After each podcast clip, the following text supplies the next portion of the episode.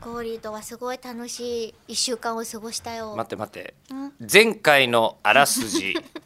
2013年にカナダのトロントに旅立った中村恵里子は現地の村人にこの剣を抜いた者は勇者と呼ばれ後に世界を救うという言い伝えがあると聞いたってとこまででよかったでしたっけ大体合ってる。本当にそうなんだその村え人の名前はアメリカンビートたかしでした。えそうだったんだ、ええあの本当は現地に剣は刺さってなかったんです刺よさっねてなかったです。多分刃物とても持ち平和歩いちゃいけないうん、そう、やとつでてすよも。ねただ、あの、コスプレとかもしているので、安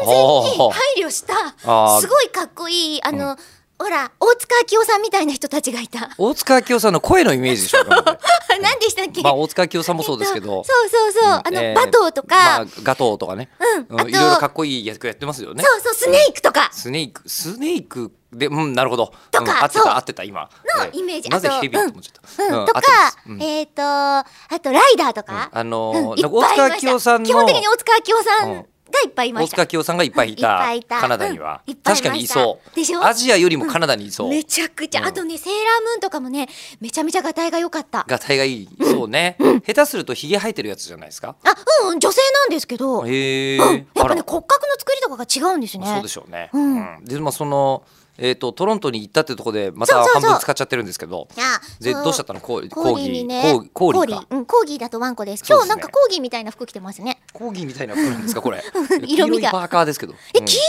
すかベージュベージュというか黄色というか。えーコーギーです。コーギーですって。私を中心に回ってる世界では君はコーギーですわかりました。うんじゃああのコーギーとコーリーの話をコ聞ーきたリいんーですそうよコーリーがねスーパーマーケットに連れてってくれて、うんあのこう飴とかうんなんていうの外国のすごく美味しそうなキラキラしたお菓子、あのがパッケージされてるやつじゃなくてくてそうあザラザラザラのザラ瓶に入ってるやつねそうそうそう、んんでそれをさらにこうバラ売りになってて、はいはいはいこの瓶の中に好きなだけ詰めていいんだよってあいるうねやつが、あるねうんこれはあのテイスティング OK って言われてへーへえって食べてたらめっちゃ怒られてコーリーに騙されたの っあお ダメだったのそれは嘘だったてなって嘘だったのでも